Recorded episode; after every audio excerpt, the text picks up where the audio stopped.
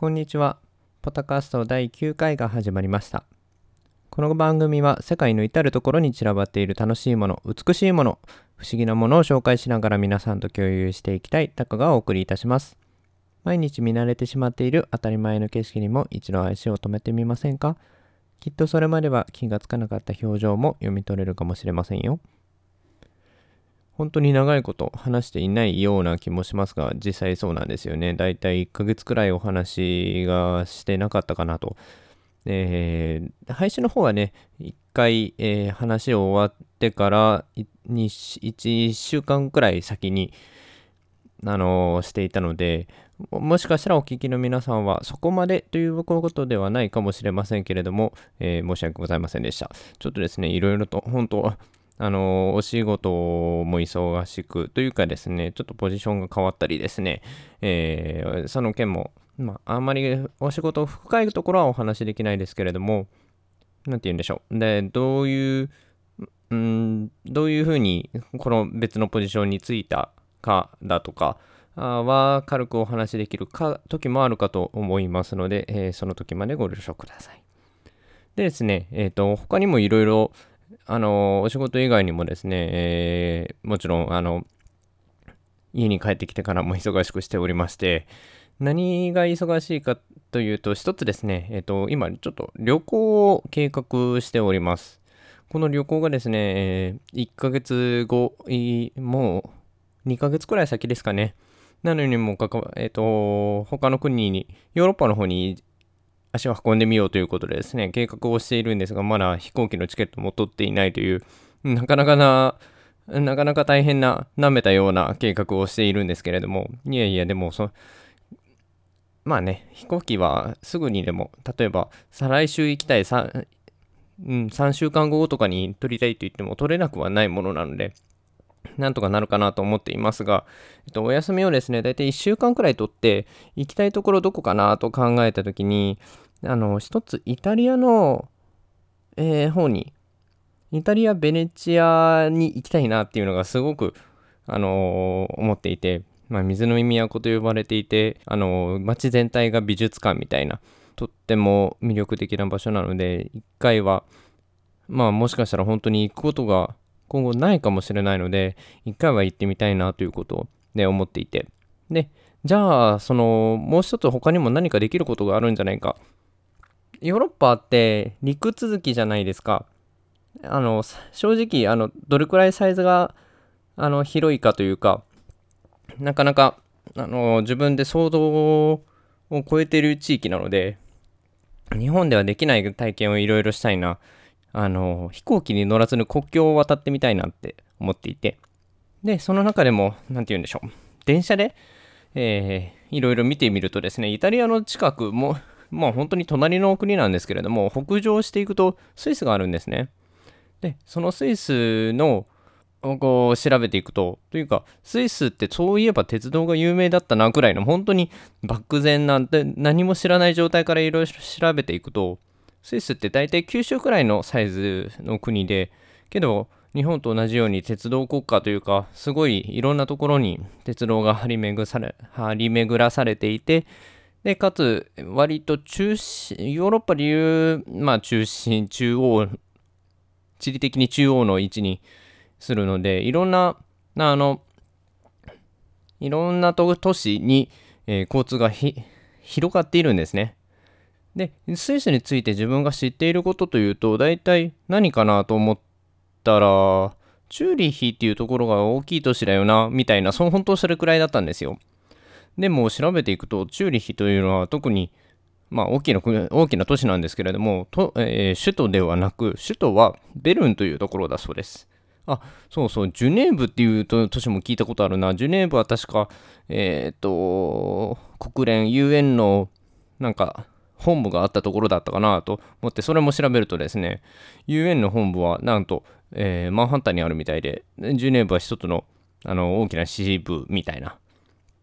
知らないことってやっぱりありますね。で、えー、例えばあとはですね、あのスイスについて調べる、言語、何語かと、スイス語かと思うじゃないですか。でも、スイスは6割方ドイツ語を公用語として使っていて、その他あのあと2割がフランス語イタリア語も多少使われている都市もありだとか全然なんかヨーロッパって不思議なところだなと思って、えー、おります。でやっぱり、ま、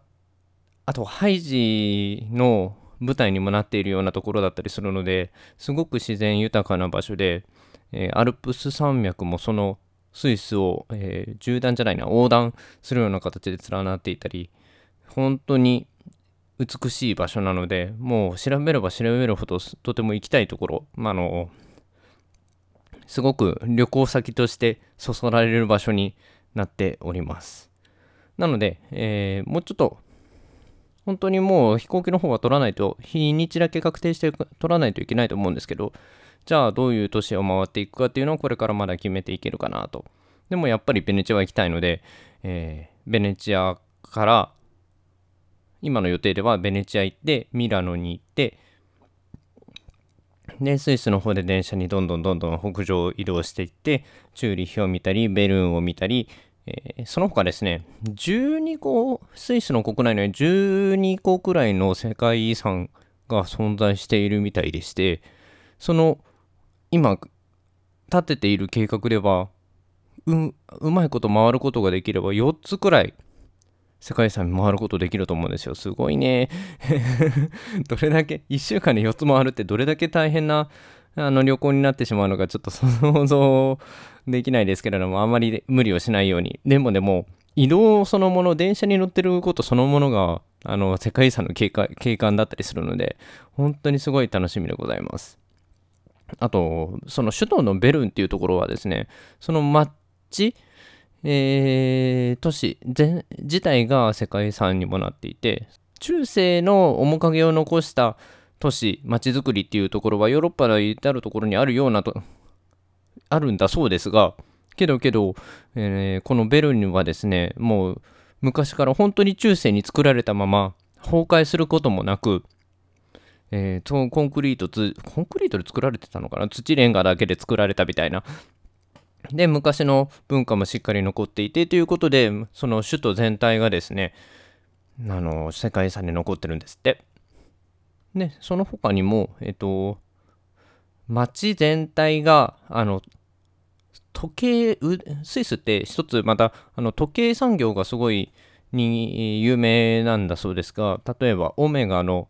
えー、時計ブランドオメガだとかで、えー、あと何だったかな、ハミルトンじゃなくて、タグホイヤー。タグホイヤーなんかもですね、えー、そのベルンから1時間くらい、電車1時間くらいの距離のところで、えー、作られた本社が存在しているだとか、発祥しているだとか、そういうところがあって、で、あのー、その町がですね、ラシュドフォンっていうんですけど、確か、その町は時計を作るためだけに発展した。時計を作ることを目的として、そこに町ができたみたいな。その文化的なことがあの認められて、えー、世界遺産になったりだとか、ああ、そうそう、ベルの中の都市内部にはですね、かあの例のかの有名なアインシュタインの家なんかもあるみたいなので、そこもまだ、ね、今残っていて、見学可能ということで、いやー、すごそうな都市を回ることができるんだな、もう本当に、あの、夢のような時間が過ごせると思っております。えー、あと、まあ、都市で言うと、チューリヒは少しだけ滞在して、えーと、そこから東1時間くらいのところにですね、セイントガレンかな？セイントガレンっていうところがあって、そこは、えっ、ー、と、修道院があるんですけど、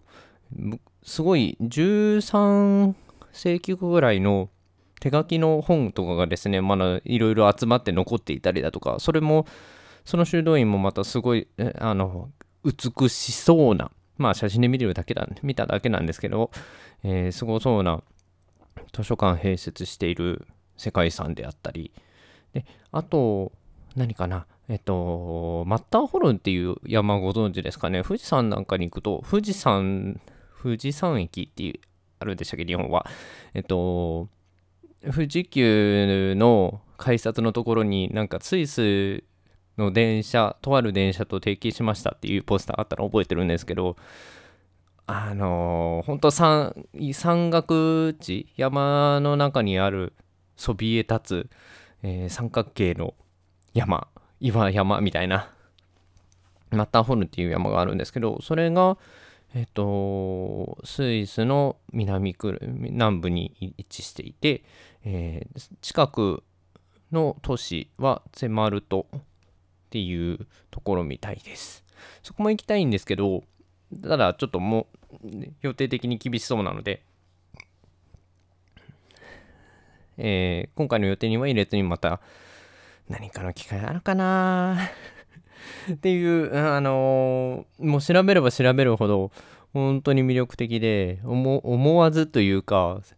地球の歩き方を初めて買いましたね。いやーでも地球の歩き方ってなんかいろいろ味付けされてる色付けがあまりされていなくてけどデータはすごいあの溜まっている。で本当にデータベースですね。その年にあったその年ごとのデータベース。データがたくさんただただ並べてあってでそれを読んだ、えー読者の方もしくは購入しあのネットでもいくつか見れるんですけど、えー買った人たちにがあの自分の味をつけて計画を立てていく。今旅行の計画を立てております。楽しいですよ。あでも大変。あのこれ自分の立てた計画本当に達成ですることができるのかっていうのもね不安ではございます。そんなところでですね、あの、仕事も、プライベートの方、あの、仕事終わってからの方もですね、忙しくしておりますよ。えー忘れないようにね、このメディア、自分の中、自分のメディアとして育ててはいきていきたいと思っております。え今回の放送ですね、これにて終了したいと思います。お聴きいただきましてありがとうございました。